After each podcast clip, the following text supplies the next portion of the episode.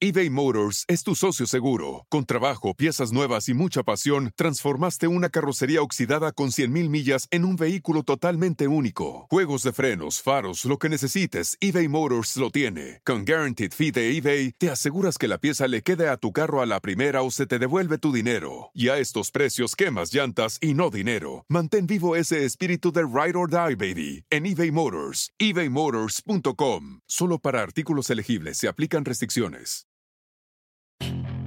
Puedes hacer dinero de manera difícil, como degustador de salsas picantes, o cortacocos, o ahorrar dinero de manera fácil con Xfinity Mobile.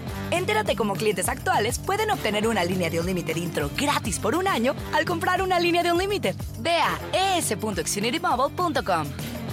Oferta de línea Unlimited gratis termina el 21 de marzo. Aplican restricciones. Xfinity Mobile requiere Xfinity Internet. Velocidades reducidas tras 20 GB de uso por línea. El límite de datos puede variar. Hoy ya es un día lleno de alegría, en la vida yo te invito a vibrar. Con estos consejos, amigos y emociones, que en tu podcast los podrás escuchar. Es el momento de estar contigo, de conocernos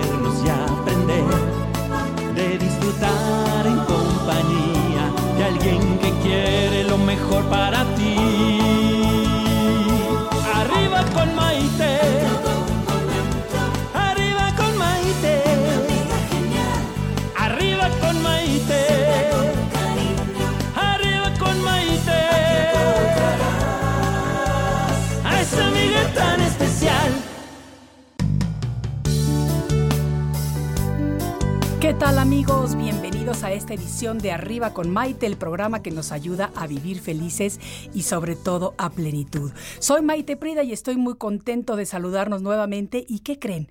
Otra vez me encuentro en los estudios en la Ciudad de México y eso me encanta porque además de que amo esta ciudad, cuando tengo a personas representantes de esta ciudad tan importantes que nos invitan y que vienen, que más, más bien que aceptan nuestra invitación y que vienen a participar en el programa, pues me llena de orgullo y de alegría. Porque ustedes saben que yo nací en la Ciudad de México y aunque llevo la mayor parte de mi vida viviendo en los Estados Unidos, pues uno que es mexicano es mexicano hasta la muerte. Entonces, me siento muy honrada, de verdad, de tener el día de hoy en nuestro estudio al señor Martí Batres Guaderrama.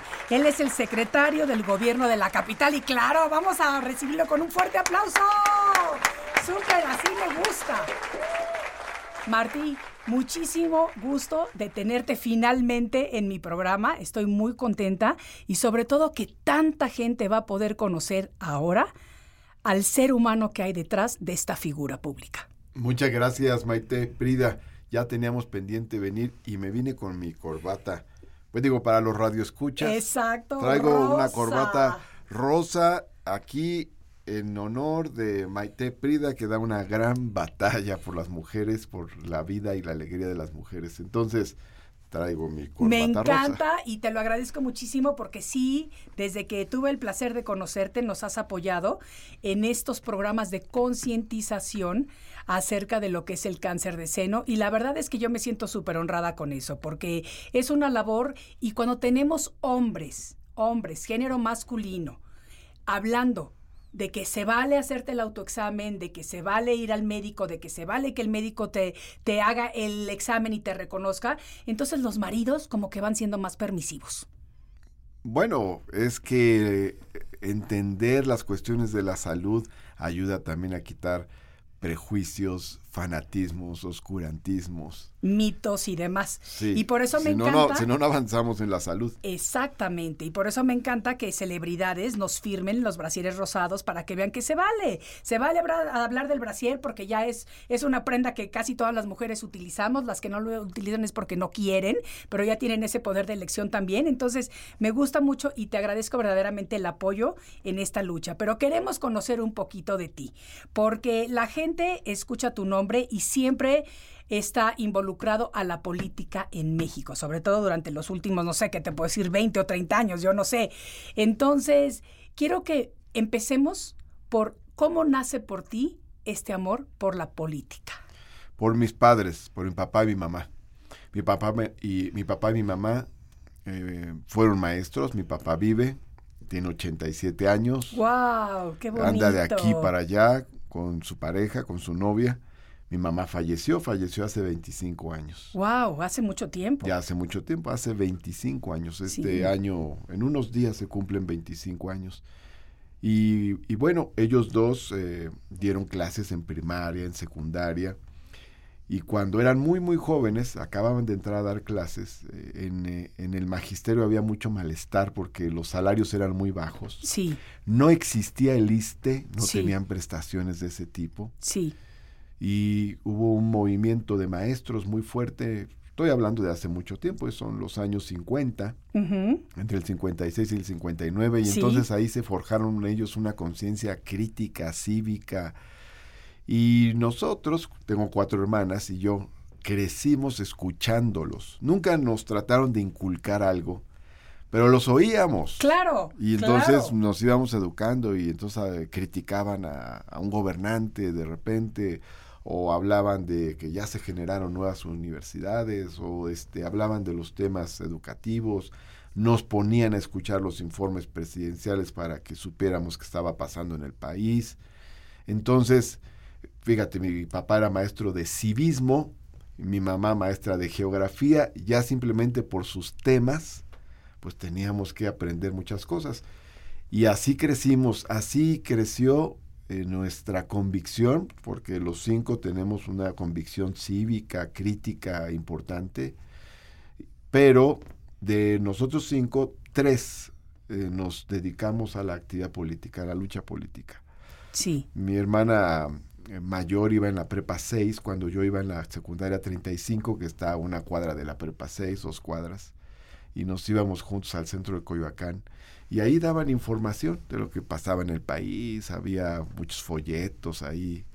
Y entonces empezamos a participar. Yo empecé a participar cuando estaba en tercero de secundaria sí, fíjate qué padre. y nunca dejé de participar. No siempre he tenido cargos públicos Claro. pero siempre he participado. Y entonces, eh, un momento muy, muy importante fue cuando se dieron los temblores de 1985. Ya hace mucho. Sí. Hay mucha gente que no había nacido Sí. entonces y que ahora participó en los temblores de 2017 en los rescates, quitar piedras, sacar personas, en fin, todo eso. Eso lo hicimos en 85, mi generación. Sí, sí. Y no había ocurrido antes, pues no se había dado un temblor así. El más fuerte había sido el del 57, que se cayó eh, El ángel de la el independencia. ángel o Ángela. Bueno, Ángela, Ángela porque exactamente, tiene exactamente, boobies, sí. pero eh, no pasó a mayores, no se derrumbaron este vecindades, edificios como sucedió en el 85. Y entonces en el 85, pues muchos jóvenes, adolescentes, yo era un adolescente Sí. en aquella época, empezamos a participar, y no sé, nació nuestra conciencia y de entonces, este, pues nunca dejamos de participar en la, en la vida política del país. Sí, Ahora, eh, esta participación para mí tiene varios planos. Una parte, pues son las responsabilidades que he adquirido, que son muy conocidas. Como tú sabes, he sido legislador local, federal, he estado en el gobierno de la Ciudad de México en varias responsabilidades. Recientemente fui presidente del Senado.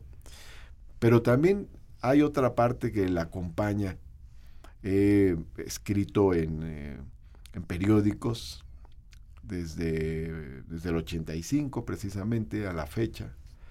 Escribí en el diario Uno más Uno, después en Milenio, en La Jornada, en El Gráfico. E incluso recibiste un premio, En un el premio por- Financiero. por- Recibí un Premio Nacional de Periodismo en el año 2003, exacto, cuando escribí en La Jornada en aquel entonces. claro. Y también he continuado mis estudios, he hecho varios diplomados, por ejemplo, hice un diplomado que, que dio aquí en México este, la Universidad de George Washington de Estados Unidos eh, sobre estudios de la opinión pública y gerencia política. Hice unos diplomados en políticas sociales, en, en- en liderazgo contra la discriminación. Ok, y también una maestría en trabajo social y actualmente estoy haciendo el doctorado. exacto, que ya merito te vamos a poder decir oficialmente doctor. Falta poquito, falta poquito, pero, poquito, pero en ya el estoy. doctor Batres. Ahora, por otra parte, te comento, tengo seis hijos. Sí. Eh, Atzin, Erandi, Canek, Santiago, Fara y Martí. Sí. Lo digo en orden decreciente de sus edades. Exacto. Y estoy casado con Daniela, Daniela Cordero. Dani, Ella queridísima, es- a la que queremos mucho, de verdad, y gracias a ella se hacen tantas cosas aquí, de tiene, verdad. tiene una gran energía, una gran Una gran iniciativa. energía, Es sí. muy lista, Sí. muy inteligente y es bellísima. Muy guapa, absolutamente. Tengo que estar de acuerdo contigo y así lo pueden ver todos los que no nada más nos estén escuchando, los, los que quieran pasar a ver la grabación que estamos haciendo ahorita y si se ponen a buscar ahí van a encontrar muchas fotos de ella también. Así que eso está muy padre, me gusta mucho la mancuerna que hacen ustedes y vamos a estar hablando de estas cosas, pero antes de pasar a ese tema te quiero, te quiero comentar algo. Mencionaste que tú empezaste con todo esto por lo que absorbías de tus padres en tu casa. Y eso me lleva a recordarle a la gente una cosa que digo muy seguido en entrevistas. Los hijos aprenden por lo que ven en la casa, por el ejemplo de la casa, no porque, lo, no porque les vamos a decir lo que tienen que hacer, lo van a hacer. Es decir, si tú fumas en tu casa, ¿Con qué autoridad le dices a tu hijo que no puede fumar porque es malo para la salud? Pues tu hijo se ríe de ti y te dice, entonces tú deja de hacerlo. Claro. Entonces, Ya- es- y así sucede literalmente. Exacto, eh, literalmente. Entonces, tú me dices, tú, ustedes estuvieron envueltos en este ambiente de que tus padres eh, estaban involucrados en, en estas cuestiones políticas, o por lo menos mm, lanzaban sus opiniones, comentaban, los hacían partícipe de ello, y entonces ustedes fueron absorbiéndolo. Y eso me gusta muchísimo como ejemplo para la gente, para que pongan atención en sus casas como verdaderamente lo que los padres hacen, los hijos absorbemos. Pero como dices, lo que se dice tiene que ver, por lo menos en lo sustancial, con lo que se hace. Exactamente. Y la verdad, mis padres eran muy trabajadores, ¿no? Mi mamá, o sea, yo no sé cómo le hacía, es increíble, Sí. ¿no? Pero, o sea, éramos cinco. Sí. Cinco. Sí, sí, sí, sí. Yo, yo, nosotros éramos seis. Y yo tuve dos hijos. Y yo decía, yo no entiendo cómo mi mamá podía con seis si yo con dos no puedo. No, yo, yo, este, estoy casado en segundas nupcias con Daniela. Tengo hijos de, ya ves cómo se dice antes de Cristo y, Y de- después, de Cristo, digo, con, con todo respeto y Exacto, guardado a las debidas, Exacto. guardadas las debidas proporciones, pero así digo, antes, Antes de, de- Daniela y, y después, después de Daniela. Daniela. Entonces, antes de Daniela tengo tres hijos, Sí. después de Daniela otros tres. Sí. Oye, y eso me gusta pero que lo viven tres con nosotros. Claro. Yo no sé cómo le hacían mis papás con, Con cinco, cinco. porque nosotros con tres apenas podemos. Claro, claro.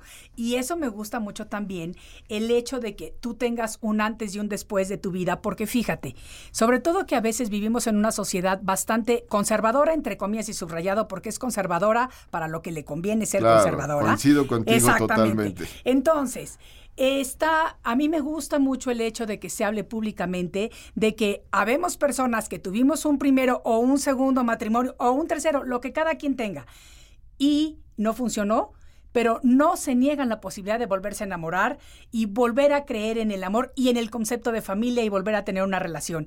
Y eso es lo que me gusta de ustedes. No, y además somos una familia diversa, somos una familia eh, reconstituida, se llama, ¿no? Sí. O sea, te- tenemos este de, de hijos los los míos, los, Los los tuyos, de ella, y los los nuestros, y todos convivimos. Claro, Todos somos una familia, ¿no? claro. Y, y nos gusta mucho la convivencia familiar, que también es algo este, que aprendí con, con mamá y con papá, porque ellos daban clase en la primaria en la mañana y en la secundaria en la tarde. Sí, Y entonces, a la hora intermedia, comíamos. sí. O sea, siempre llegaban, comíamos todos y luego cada quien a su escuela. Comían en familia. comíamos en familia. Sí, Por eso te digo importantísimo. que era, tan, era sorprendente cómo se organizaban mis padres. ¿no? Verdaderamente. Y, y luego, este, y sábado, domingo hacíamos una actividad familiar. Sí, Durante una temporada siempre íbamos a desayunar a un lugar así medio fifiesco. sí. No mucho, Sí, sí. pero un poquito los, los, los sábados o los domingos. Hasta que vino la crisis de los 80, ahí Y ya entonces no. ya se acabó. Pero íbamos a otro lado, íbamos a, a convivir. Es- es siempre aprovechando uno de los dos días de- del fin de semana, sábado, domingo, generalmente el domingo. Sí. Y fíjate que está muy interesante esto que dices porque hoy con tanta tecnología, a mí me duele, de verdad, cuando Sí. voy a un restaurante y veo el papá en su celular, la mamá en su celular y cada uno de los hijos en su celular. Y digo yo, entonces, Sí, ¿y ¿dónde para está la convivencia? ¿Y para qué se juntaron? Exacto. No, no te creas, nosotros también tenemos que combatir eso, ¿eh? Ah, no, yo también lo tuve que combatir. Porque, porque a los chicos les decimos, deja tu tablet tantito, ¿no? Sí. Deja tu celular tantito. Sí, O nos piden el celular, dijimos, no, luego, luego. sí. Mira, yo, yo tenía Vamos a una hacer regla. otras cosas primero. En mi casa, mis hijos, a la hora de la comida, yo tenía una canastita al lado de la mesa del comedor y ahí tenían que dejar su celular antes de sentarse a comer. Les chocaba, se quejaban, no es justo, mami, no sé quién no lo hace. No, no me importa quién lo haga y quién no lo haga. Estas son las reglas de mi casa y mientras vivas aquí, pues tiene que ser así. Cuando llegaban sus amigos a comer a la casa, yo les hacía lo mismo. Me dejan todos los celulares aquí. ¿Cómo nos puedes hacer eso? Enfrente de los amigos, qué vergüenza, no sé qué. No, no, no. No, Está muy bien, porque si no, no se pone atención. Y exactamente. hay otras cosas en la vida. Respecto de celulares, videos, etcétera, les decimos, vean películas, Claro, vean historias, Claro. no se enajenen con videojuegos. claro. Quieren ver, ahora que, que quieren co- conectar la tele a internet, está bien, pero vean una película y cuéntenos la historia. Bueno, y hay otras cosas. Eh, yo, hablando de mis padres, recuerdo que tenía mi papá un muro así enorme, lleno de libros. Yo llegué a contarlos en mi infancia, cuatro mil volúmenes Qué barbaridad. más o menos. Y me familiaricé con títulos, aunque yo era muy pequeño cuando hacía eso y le acomodaba o desordenaba los libros. Y entonces me acuerdo de niño, yo tendría como siete años, que le acomodaba los libros a mi papá, pero me acuerdo de, del Llano en Llamas. Sí, porque el me- llano en llamas. Me llamaba la atención el título, de Sí, Juan Rulfo. sí. Por ponerte un ejemplo. A mí me lo obligaron a leer en la escuela. pequeñito, me acuerdo, de Llano en Llamas, de Juan Sí, Rulfo, por ahí lo vi. Sí, Y así, y de, de autores, me iba, iba familiarizando, ¿no? Tenía unos libros de José Revueltas, tenía mi papá unos libros viejitos, ya así con el papel amarillento. Y entonces recuerdo de José Revueltas tenía eh, los motivos de Caín, los muros de agua, los errores. Y ya esos libros, pues ya los fui leyendo, ¿no? Claro. Ya la cercanía con los libros me ayudó mucho y considero que eso es muy importante y le digo a los chicos, lean, Leer. lean. A mis hijos adolescentes, sí, eh, mi hija más grande tiene 23 años, cumple 24 este año. sí, Y mis hijos adolescentes sí, tienen este eh, tienen 15 y 14. Sí. Y les digo, ¿qué libro estás leyendo? exactamente. ¿Qué y ya me cuentan, ¿no? El otro día que vi a uno de mis hijos, eh, a mi hijo Canek, ¿qué libro estás leyendo? Ya me contó que leyó eh, Un Mundo Feliz de Aldous Huxley, que leyó 1984 de este de cómo se llama de George Orwell y entonces ya platicamos de libros ya platicamos Y eso de- también está muy interesante porque es una convi- convivencia sana y cultural a la vez. Pero ¿sabes qué, Martí? Vamos a seguir hablando de esto y más, pero tengo que tomar una breve pausa porque ya me está diciendo mi productor que tenemos que cortarle tantito. Esto es Arriba con Maite desde la Ciudad de México el día de hoy y con un invitado de lujo, el señor Martí Batres Guadarrama. Regresamos enseguida.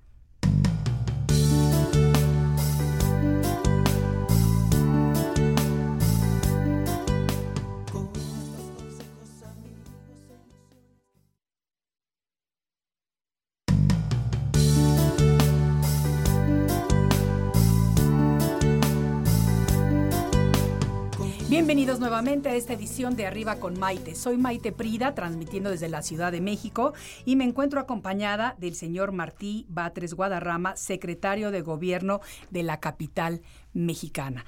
Entonces tenemos invitado de lujo y estábamos platicando porque yo quiero que todos ustedes conozcan, como me gusta hacerle con mis invitados, la parte más íntima, la parte humana de la figura pública. Me encanta lo que nos has platicado acerca del convivio que tenías con tus padres, con tus hermanos, del que tienes ahora tú con tus hijos, de cómo por medio de lo que vas viendo en el hogar, uno va creciendo y va formando cierta manera de ver la vida y de educarse y demás. Y tú nos hablabas acerca de cómo les gusta leer a tus hijos o cómo les has inculcado la lectura y tú tienes en tu poder o en tu haber también ya varios libros escritos y publicados. Sí, a propósito de la lectura, eh, a ver, quiero comentar varias cosas. Sí. Uno, yo tengo una biblioteca en la casa. Que me consta. Cuando uno abre la puerta son tomos y tomos y tomos. Yo pensé que estaba entrando a la biblioteca pública de mi escuela. Bueno, me han preguntado que si tengo ambiciones materiales en la vida, luego me quedo pensando, si tengo una ambición material, algo que tenga que ver con lo físico, es tener una biblioteca inmensa. Tengo una biblioteca de 11 mil volúmenes. ¡Qué barbaridad! ¡Qué increíble! Bueno, ese es mi último conteo. Sí. Pero ya en la oficina tengo un montón de libros más porque me regalan, compro, en fin. Ya llené unos libreritos en la oficina de, ¡Qué allá, padre! de la Secretaría de Gobierno de. Libros. Sí, eso está increíble. Y, y este gusto por la lectura lo comparto con Daniela y ella también le inculca a los niños la lectura. Claro. Lectura y ahora, por ejemplo, en la pandemia, ¿qué hacer? A leer. Claro. A leer cada quien un, Claro. cada quien un libro. Claro. Había suficiente tiempo para que se lo, lo consumiera, ¿no? Y ahí andaba Marticito eh, diciendo, yo, yo quiero leer, como en la escuela le han hablado de Víctor Hugo, yo quiero leer uno de Víctor Hugo. Sí. Y entonces ahí tenía Los Miserables, Sí. eh, le bajé el libro. Y, este, y Fara nos recita poemas en español y en francés. ¡Qué barbaridad! Pero este, ella tiene una pasión que también tiene que ver con la familia, que es pintar. Ah. Fara, mi hija más chiquita, dibuja, pinta de manera extraordinaria. Tú ves tus dibujos y dices, te voy a decir, cuando empezó a enseñarnos sus dibujos tendría ya unos 6, 7 años. Pero unos dibujos que, por, o sea, no parece de una niña.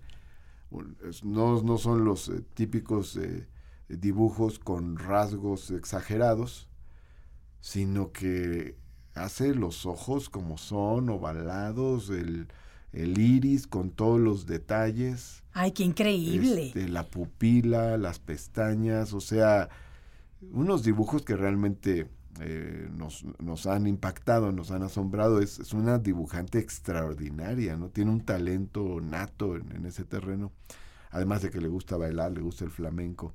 Entonces, eh, eso nos gusta mucho. Claro. Y toman clases de música. Ok. Yo, yo luego le digo a Daniela, si tenemos que apretarnos el cinturón, que sean otra cosa, pero que, que sigan tomando clases de música, que lo considero muy importante para su formación. Claro. Co- Coincidimos ahí. La parte creativa, porque a ustedes les gusta mucho enaltecer e inculcar la parte creativa de sus hijos. Sí, y luego nos sentimos reflejados. Eh, Yo pensaba que me iba a dedicar a las artes plásticas. Ah, Eh, no me digas. cuando tenía nueve años de edad, descubrí que me gustaba el dibujo y que tenía cierta facilidad. Y mis papás empezaron a comprar pues, cosas, eh, lienzos, eh, este, papel eh, eh, para dibujar pastel, en fin, acuarelas. Y lo que más me gustó fue el óleo, por- porque el, el óleo es muy constructivo. Tú puedes pintar durante horas, dejas el cuadro, lo retomas, en fin. Claro. Entonces pinté muchos cuadros al óleo, más o menos de los 10 años de edad hasta los 18. Wow. Cuando ya estaba yo muy metido en la actividad política, ya no pude seguir pintando con esa velocidad, pero pinté más o menos unos 100 cuadros al óleo. ¿Y todavía Maite. tienes algunos de estos o no? Tengo algunos. Ajá. En, en la casa debo tener unos dos. Tengo por ahí un par de retratos viejitos, viejitos, ¿no? Sí, pero 100 cuadros son muchísimos cuadros, mucho óleo. Sí, pero eh, muchos los vendí o los regalé. Sí. Recuerdo que, este, por ejemplo, a, a- a mis abuelos les hice unos paisajes del Popocatépetl y el Iztaccíhuatl. Por ejemplo, hice unas marinas de esas con eh, el amanecer rojizo. Sí. Eh, hice retratos, retratos de Zapata, por ejemplo, Ajá. que lo tienen. un- sé dónde, qué amigos tienen, Tienen qué que- cuadros. Claro, y, O y sea, los pod- amigos han de decir, nosotros también sabemos lo que tenemos. No, sí, claro. En fin, y otros este, cuadros, muchos cuadros que pinté. Un, eh, tengo unos primos que son músicos. Uno de ellos ya se fue a Viena, otro forma parte de la Filarmónica de la Ciudad de México. Les regalé, pues ya éramos adolescentes, yo iba a la secundaria, les regalé un violín, un cuadro, donde De un violín. Pinté un violín, un violín con, con un estilo impresionista. Sí. Y así, muchos cuadros que los cuando veo yo a Fara, pues me siento muy identificado. Ah, pues claro. Mis hermanas también pintan, les gusta. Sí. Les gusta a mis hermanas, eh, pintan acrílico, pintan con otras técnicas. Y esto viene desde mi abuelo. Mi abuelo dibujaba mucho. Mi abuelo fue carpintero. Pero carpintero de, de muebles artísticos. eh, hacía, hacía muebles de esos que tenían tallados muy Elaborados. barrocos, muy barrocos, muy elaborados. Entonces, este, y le hacía a, estas tiendas de, de muebles muy, muy especiales, les hacía, les hacía mesas, les hacía este, salas, les hacía comedores. Entonces, pero él dibujaba mucho. De hecho, cuando yo era niño, él me enseñó lo que era la perspectiva, el horizonte, el punto de fuga, cómo darle volumen a los cuerpos. En fin, eso lo Fíjate qué platiqué yo bonito, con porque Fara. eso es lo que me encanta cuando tenemos la oportunidad de tener este tipo de entrevistas en donde son un poquito más personales y menos acerca del trabajo, de lo que está pasando, de lo que ocurre. Que claro que no vamos a dejar y no vamos a cerrar el programa sin hablar un poquito de esto, pero como nuevamente tenemos que hacer una breve pausa por el tiempo, eh, te quiero agradecer muchísimo todo lo que estás compartiendo con nosotros, porque así es como las personas normales, comunes y corrientes sin cargos públicos, podemos conocer lo que hay detrás de la figura pública. Entonces, no se vayan, por favor, que regresamos enseguida. Tenemos que tomar una breve pausa. Esto es Arriba con Maite. Volvemos.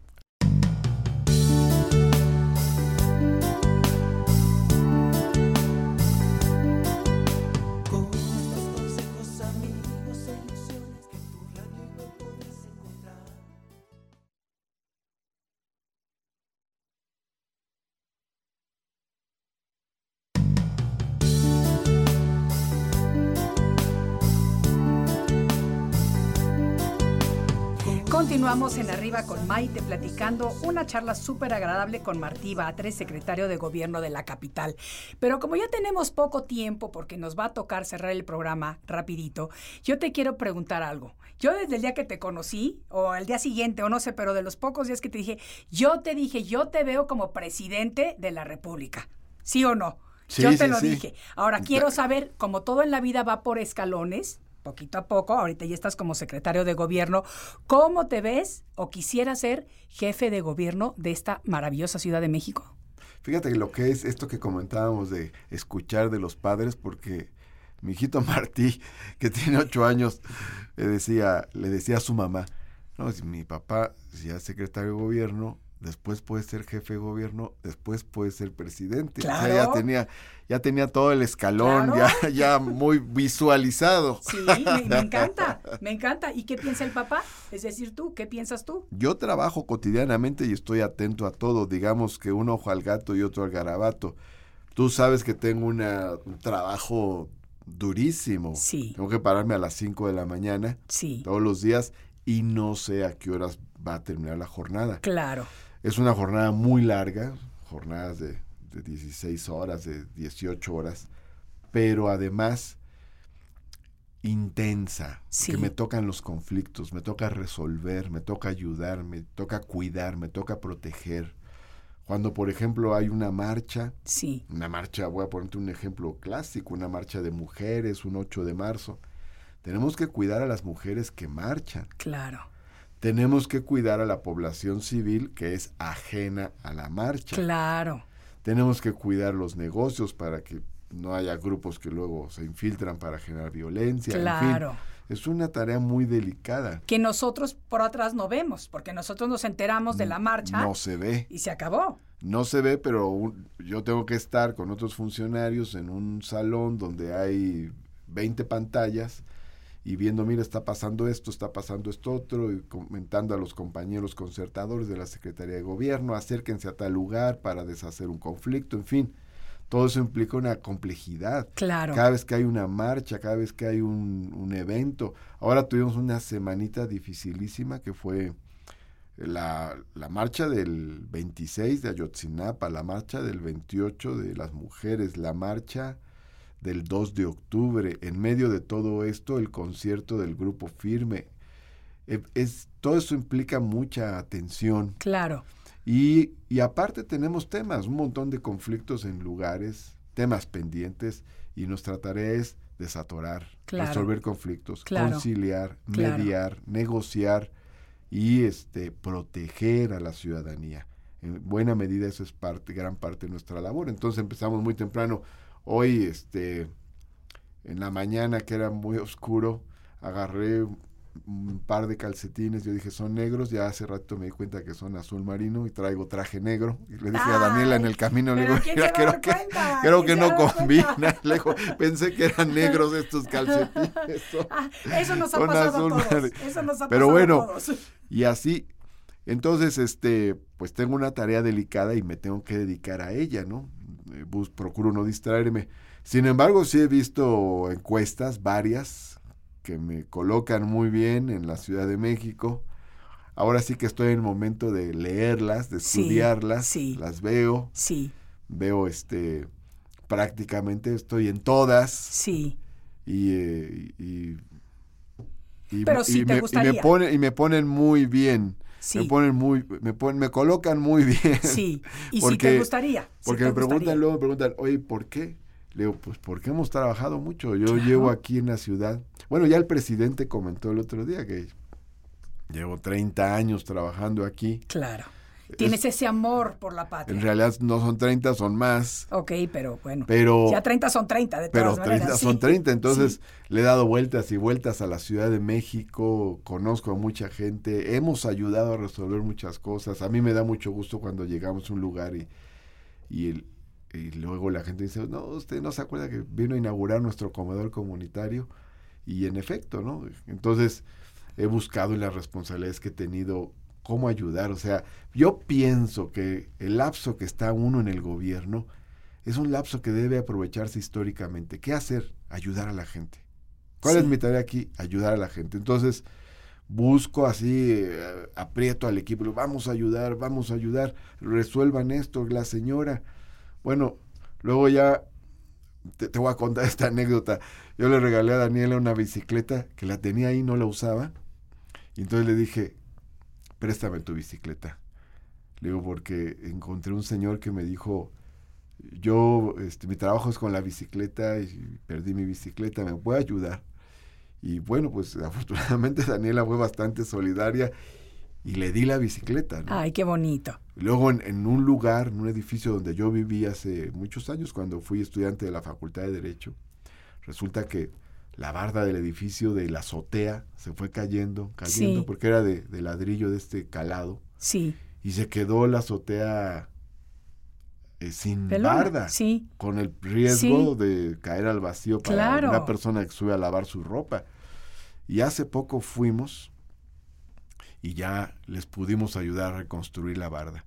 Entonces, ese tipo de cuestiones, o por ejemplo, le hemos podido ayudar a mujeres que están en la cárcel, que llevan mucho tiempo sin sentencia o que ya tienen una edad mayor. Sí. Y pienso, pues esto es lo que me gusta, ayudar a la gente. Así es de que sí tendremos oportunidad de platicar del tema que me Sí. dices en un buen programa donde nos dediquemos a Donde hablar nos de ello. dediquemos a eso y no nada más a, a conocer a la persona. Pero ¿sabes qué? Me gusta muchísimo que del tiempo que yo te he conocido, sí me consta que te encanta ayudar, sí me consta que eres una persona que se toma las cosas a conciencia y la verdad es que, bueno, pues yo sí puedo decirlo porque yo tengo micrófono abierto y puedo decir que a mí sí me gustaría que tú fueras el jefe de gobierno de esta ciudad porque realmente se necesitan personas que sean humanas en el poder. Y eso yo lo veo en ti y eso me gustaría. Y con esto te voy a dar las gracias. Con mucho gusto. Y te agradezco enormemente que hayas compartido lo más valioso que tenemos los seres humanos, que es nuestro tiempo, y que lo hayas compartido conmigo y con todos nosotros esta mañana. Martí Batres, te deseo mucho éxito en todo lo que hagas en la vida y gracias una vez más por haber estado con nosotros. Gracias, Maite Perida, gran activista por la vida y por las mujeres. Muchas gracias. Gracias a todos ustedes amigos y los veo en la siguiente edición de Arriba con Maite. Mucha luz para todos. Hasta luego. Hoy ya es un día lleno de alegría, en la vida yo te invito a vibrar. Con estos consejos, amigos y emociones que en tu podcast los podrás escuchar. Es el momento de estar contigo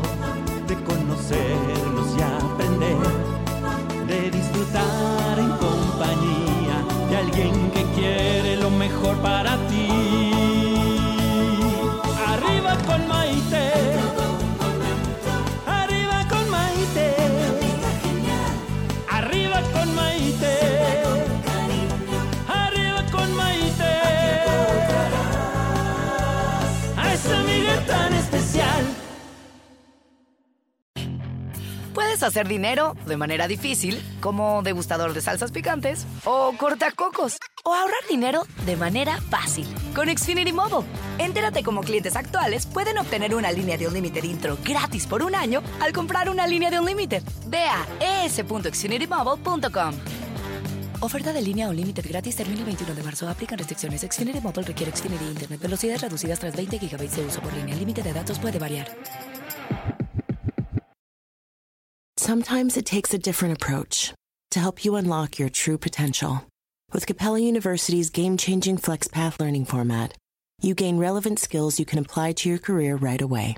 Earn your degree from an accredited university and be confident in the quality of your education. Imagine your future differently at capella.edu.